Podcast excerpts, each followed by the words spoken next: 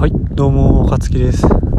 えー、今日というか今昼間なんですけどもちょっと仕事の方で埼玉に来る用事があってそれ終わりに最寄り駅というかまで歩きながらこれを撮っています。初めて昼間録音していますね。めちゃくちゃ天気が良くて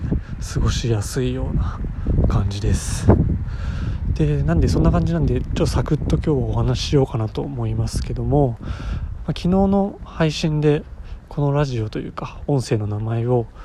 えー、29歳のリアルに変えましたということをお話ししました。これは僕が4月に30歳になるというところで20代から30代に変わるっていうのはちょっと大きな転換期かなというふうに思うので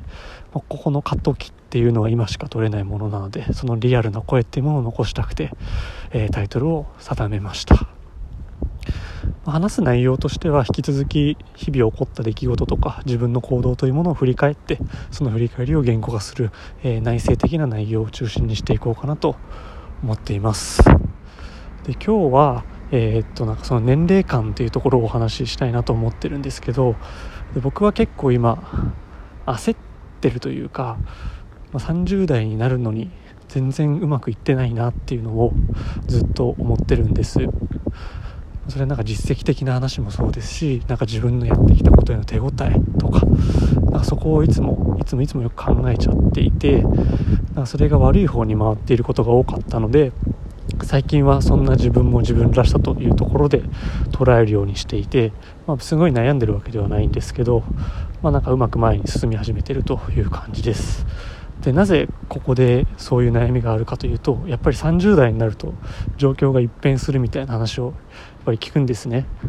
っていうのはなんか若手じゃなくなるとかあだから若手と思われなくなるとかえなんか実績ベースで物事が語られるようになるとかとかとかいろんな話をやっぱり聞いているので、まあ、なんか自然と意識しちゃうのかなというふうに思ってます。でただ冷静に考えてみるとその若手なのか否かっていうお話って環境によって全然違うなっていうのを思っています。僕がいるようなスタートアップとかウェブ系の業界っていうのはもう20代後半は中堅というかまあもうどんどんどんどんポジションつく人もいますし、まあ、いわゆる中堅とか上位の上位、まあ、中堅か中堅っていうような層になってくるのかなと思います。がこれまで関わってきた企業さんとかで、ま、特に大企業の方を見ると全然20代なんてまだまだ若手で30代も若手というような扱われ方をすることも多いですし場所に企業によっては40代中盤でもまだ若手の部類にギリ入るみたいなところもあったりもしました正直。であとは数年前まで地域活性の文脈で、え、プライベート動いていたので、えーと、地方とかに行くと、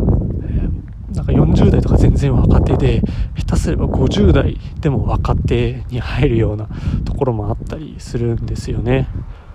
これはもう70代80代の人が多いエリアとか行くとまさにそんな感じで、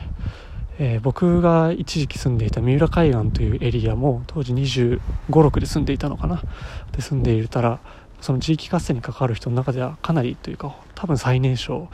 に入るぐらい若くてっていうのは若い人がどんどん外に出てっちゃうんで若い人20代中盤残りづらいっていうのもあったりするんですけど、まあ、とかとかそういう感じで、えー、かなり若手として見られてました。ていうかもう3 4 0代が若手に見られてるんでもうひよっこもひよっこみたいな感じでしたね。でそれが別にいいとか悪いとかを言うつもりは全くなくて単純に若手っていう基準はいる場所によって全然違うんだなっていうのをなんか実感した時で。ありました。なんかそういうのをね、えー、ウェブ界にいると全然20代後半は若手じゃなくなってくるなっていう感じもするのでなんか鈍ってたりしたんですけどまあなんか場所によって全然違うなというふうに思いました。で結局なんか大事なのって今の自分が何をできるのか何をしたいのか何をするのかというところであると思っていてシンプルに今をしっかり生きようねっていうところが大切なんじゃないかなっていうなんかごくごく当たり前な着地になるんですけどそういうふうに思いました。なんかどうしても物差しを外に持ってしまうとだんだんきつくなってくるっていうのはよく話しているんですけど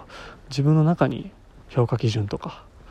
なんか基準物差しを持っておいて常にそこを意識しながら、えー、今の自分というものを大切にして動いていけると多分いいんだろうなっていうふうに思っています。はいそんな感じでそろそろ駅に着きそうなんでこれで終わろうかなと思います。はいじゃあさよなら。